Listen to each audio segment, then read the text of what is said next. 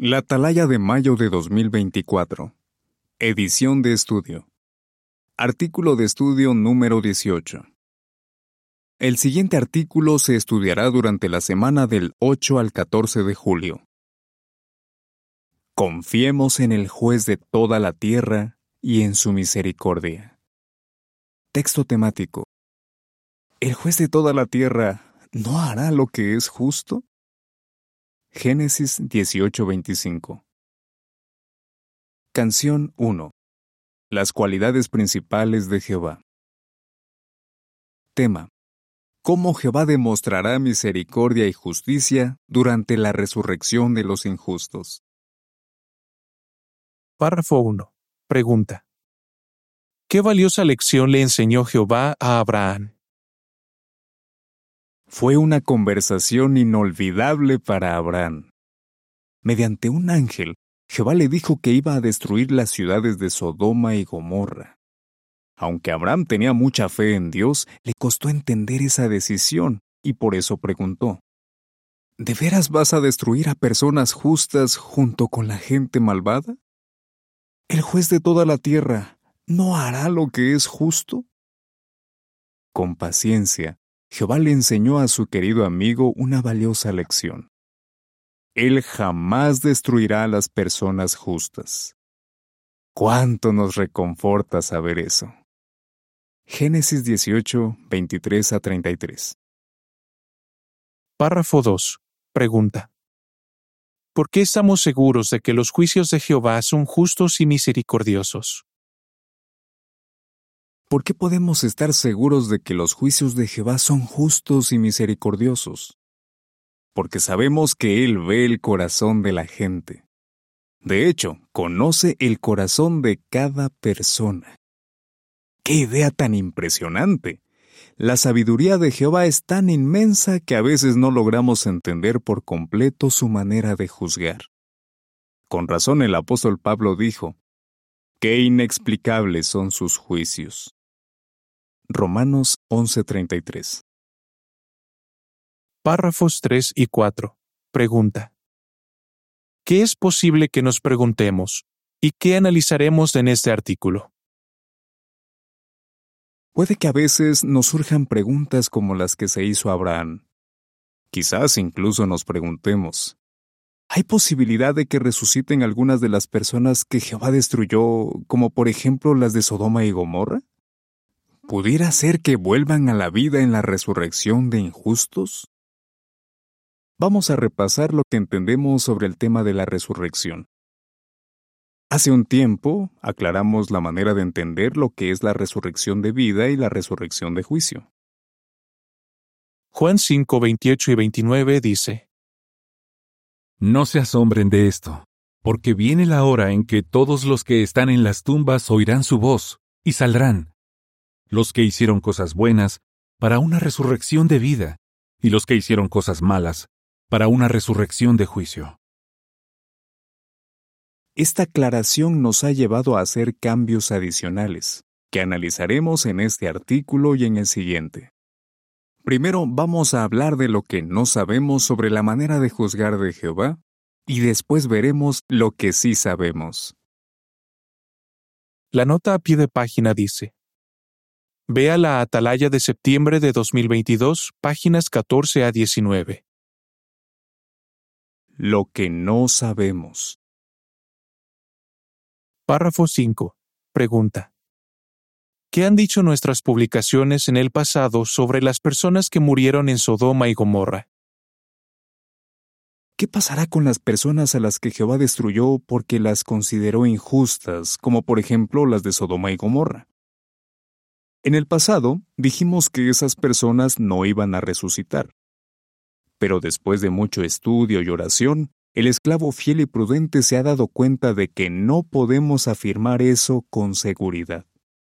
Veamos por qué no. Párrafo 6. Pregunta. ¿Cuáles son algunas ocasiones en las que Jehová acabó con personas a las que consideró injustas y que no podemos afirmar? Hay muchos otros relatos bíblicos que hablan de ocasiones en las que Jehová acabó con personas a las que consideró injustas. Por ejemplo, en el diluvio murieron todas las personas de la tierra, excepto Noé y su familia. Más tarde, Jehová les ordenó a los israelitas que acabaran con los habitantes de las siete naciones que había en la tierra prometida. Y en otra ocasión hizo que un ángel matara a 185 mil soldados asirios en una sola noche.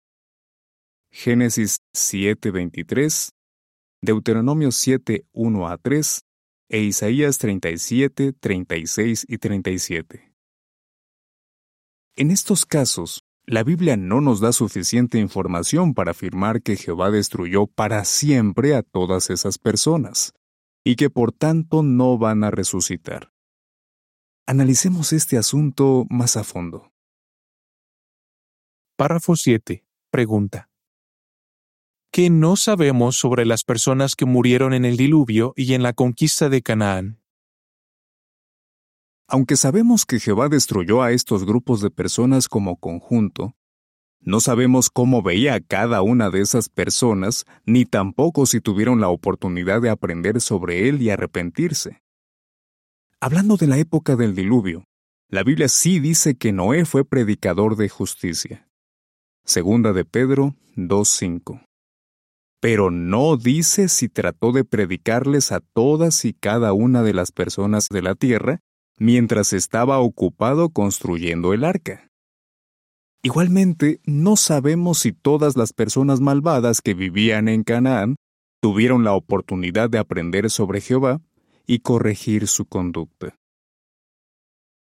La imagen de la portada muestra a Noé y su familia construyendo el arca.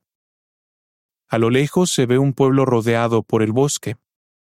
No sabemos si mientras tanto organizaron una campaña de predicación para avisarles a todas y cada una de las personas de la tierra de que venía el diluvio. Párrafo 8. Pregunta. ¿Qué no sabemos sobre los habitantes de Sodoma y Gomorra? ¿Y qué podemos decir de la gente de Sodoma y Gomorra? Sabemos que en Sodoma vivía un hombre justo llamado Lot, pero no sabemos si les predicó a todos sus habitantes. Es cierto que eran malvados, pero ¿sabían todos ellos distinguir entre lo que estaba bien y lo que estaba mal? Parece que no, porque la Biblia dice que una multitud de hombres de Sodoma intentaron abusar sexualmente de los invitados de Lot. Entre esa multitud había gente muy joven que quizás no entendía la gravedad de sus actos. Génesis 19:4 ¿De verdad podemos afirmar con seguridad que Jehová, que es tan misericordioso, ha decidido que ninguna de esas personas va a resucitar? Es cierto que Jehová le dio a entender a Abraham que en esa ciudad no había ni siquiera diez justos. Génesis 18:32. Así que eran injustos y Jehová actuó con justicia al destruirlos. Ahora bien, podemos asegurar que ni uno solo de ellos volverá a la vida en la resurrección de los injustos? No podemos asegurarlo. Párrafo 9. Pregunta. ¿Qué no sabemos sobre Salomón? Por otro lado, la Biblia también habla de personas justas que se volvieron injustas, como por ejemplo el rey Salomón. Él conocía muy bien a Jehová y sabía cómo había que adorarlo y recibió muchas bendiciones de parte de él. Pero con el tiempo empezó a adorar a dioses falsos. Eso enojó mucho a Jehová, y toda la nación sufrió durante siglos por culpa de los pecados de Salomón. Es cierto que la Biblia dice que cuando murió, descansó con sus antepasados, entre ellos el fiel rey David. Primero de los Reyes 11, 5 a 9 y 43. Ahora bien, ¿el tipo de entierro que recibió indica que sí va a resucitar? La Biblia no lo dice. Sin embargo, algunos podrían llegar a la conclusión de que sí va a resucitar, porque Romanos 6:7 dice que el que muere queda absuelto de su pecado. Pero este texto no significa que todos los que han muerto vayan a resucitar, como si la resurrección fuera un derecho que se gana por el simple hecho de haber muerto. La resurrección es un regalo que Jehová les concede por amor a las personas que quiere que tengan la oportunidad de servirle para siempre. ¿Será Salomón una de esas personas? Jehová sabe la respuesta, nosotros no. Lo que sí sabemos es que Jehová hará lo que es justo. Lo que sí sabemos. Párrafo 10. Pregunta. ¿Cómo se siente Jehová al destruir a los malvados? Ezequiel 33:11 dice, Diles, Tan cierto como que yo vivo, afirma el Señor soberano Jehová, no me causa ningún placer la muerte del malvado, pero sí me causa placer que alguien malvado cambie de rumbo y siga vivo. Dejen sus malos caminos, déjenlos. Y es que, ¿por qué tendrían que morir, oh casa de Israel? Jehová nos dice cómo se siente cuando ejecuta su condena contra alguien. El apóstol Pedro escribió por inspiración unas palabras muy parecidas a las del profeta Ezequiel. Dijo, Jehová no desea que ninguno sea destruido. Segunda de Pedro 3:9. Sin duda esas palabras nos tranquilizan tenemos la seguridad de que Jehová jamás destruye para siempre a nadie a menos que haya razones de peso para hacerlo. Está lleno de misericordia y demuestra esta cualidad siempre que es posible. La imagen para este párrafo muestra que un hermano enseña a los resucitados en el paraíso. Señala a una pizarra con un dibujo de la imagen inmensa del capítulo 2 de Daniel. El comentario dice, En la resurrección de los injustos, personas muy diferentes tendrán la oportunidad de aprender sobre Jehová. Párrafo 11. Pregunta. ¿Quiénes no resucitarán y cómo lo sabemos? ¿Qué personas sí sabemos que no van a resucitar? La Biblia solo menciona algunas. Por ejemplo, Jesús indicó que Judas Iscariote no resucitará. Marcos 14:21. Vea también Juan 17:12 y la nota de estudio. Judas sabía perfectamente lo que estaba haciendo cuando actuó en contra de Jehová y de su Hijo. Vea Marcos 3:29 y las notas de estudio. Jesús también dijo que algunos de los líderes religiosos que se habían opuesto a él no tendrían posibilidad de resucitar. Mateo 23:33. Vea también Juan 19:11 y la nota de estudio del hombre. Y el apóstol Pablo advirtió que los apóstatas que no se arrepienten no resucitarían. Hebreos 6, 4 a 8 y 10, 29. La nota a pie de página dice, encontrará información sobre Adán, Eva y Caín en la atalaya del primero de enero de 2013, página 12. Nota. Párrafo 12. Pregunta. ¿Qué sabemos sobre la misericordia de Jehová? Mencione algún ejemplo. Ahora bien, como ya vimos, Jehová está lleno de misericordia y no desea que ninguno sea destruido cómo les demostró misericordia a algunas personas que cometieron pecados graves. El rey David cometió adulterio y asesinato, que eran pecados muy graves, pero se arrepintió y Jehová le tuvo misericordia y lo perdonó. El rey Manasés hizo cosas horribles durante gran parte de su vida. A pesar de la gran maldad de este rey, Jehová le mostró misericordia y lo perdonó, porque se arrepintió de corazón. Estos ejemplos nos recuerdan que Jehová demuestra misericordia siempre que encuentra una razón para hacerlo. Resucitará a David y a Manasés porque se dieron cuenta de que habían cometido pecados terribles y se arrepintieron. Párrafo 13. Pregunta A. ¿Por qué les mostró misericordia Jehová a los habitantes de Nínive? Pregunta B. ¿Qué dijo Jesús tiempo después sobre los habitantes de Nínive? También sabemos que Jehová fue misericordioso con los habitantes de Nínive. Dios le dijo a Jonás, Me he fijado en su maldad. Pero cuando se arrepintieron de sus pecados, Jehová fue bondadoso y los perdonó. Demostró mucha más misericordia que Jonás. De hecho, cuando el profeta se enojó, Dios tuvo que recordarle que aquellas personas ni siquiera sabían la diferencia entre lo que está bien y lo que está mal. Jonás 1, 1 y 2, 3, 10 y 4, 9 a 11. Tiempo después, Jesús usó el ejemplo de los habitantes de Nínive que se arrepintieron para destacar la justicia y la misericordia de Jehová dijo que ellos se levantarían en el juicio. Mateo 12:41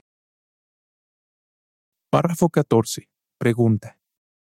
¿Qué oportunidad tendrán los ninivitas durante la resurrección de juicio? ¿En qué juicio se levantarían los habitantes de Nínive?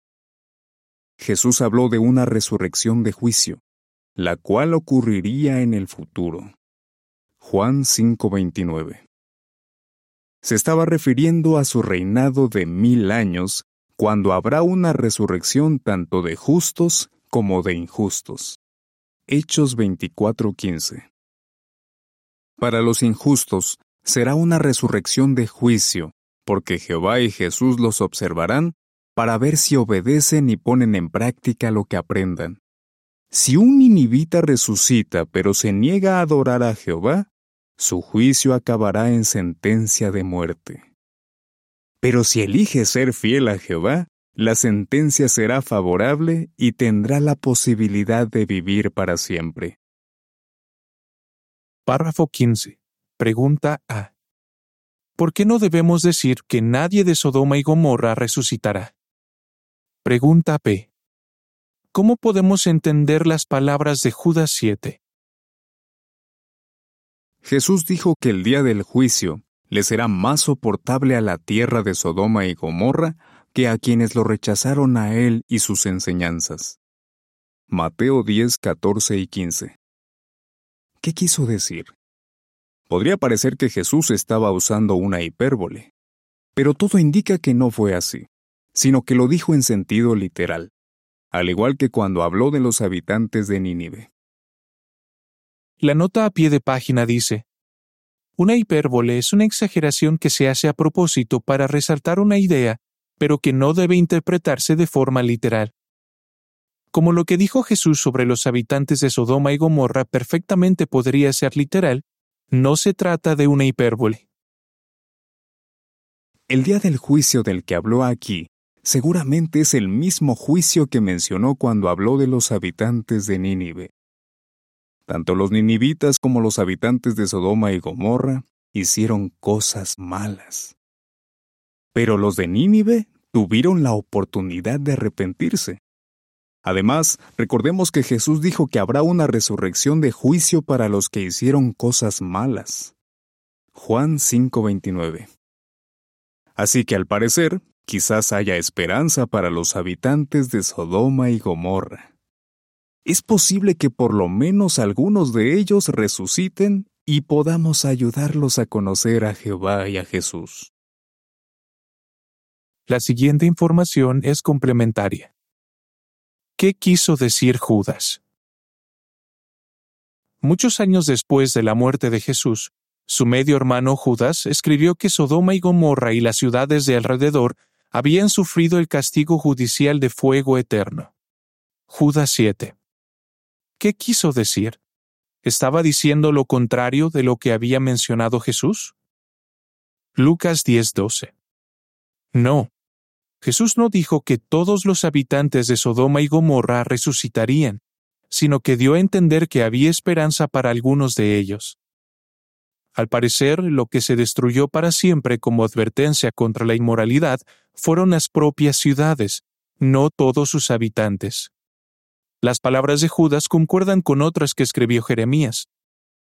Este profeta explicó que Edom y Babilonia serían como Sodoma y Gomorra, es decir, que serían destruidas para siempre y que nadie volvería a reconstruirlas ni a vivir en ellas. Jeremías 49, 17 y 18 y 50, 35, 39 y 40. Por otra parte, tanto Judas como el apóstol Pedro dieron a entender que algunas de las personas a las que Dios había destruido no resucitarán. Segunda de Pedro 2.6. De vuelta al artículo. Párrafo 16. Pregunta. ¿Qué tiene en cuenta Jehová para decidir a quiénes va a resucitar?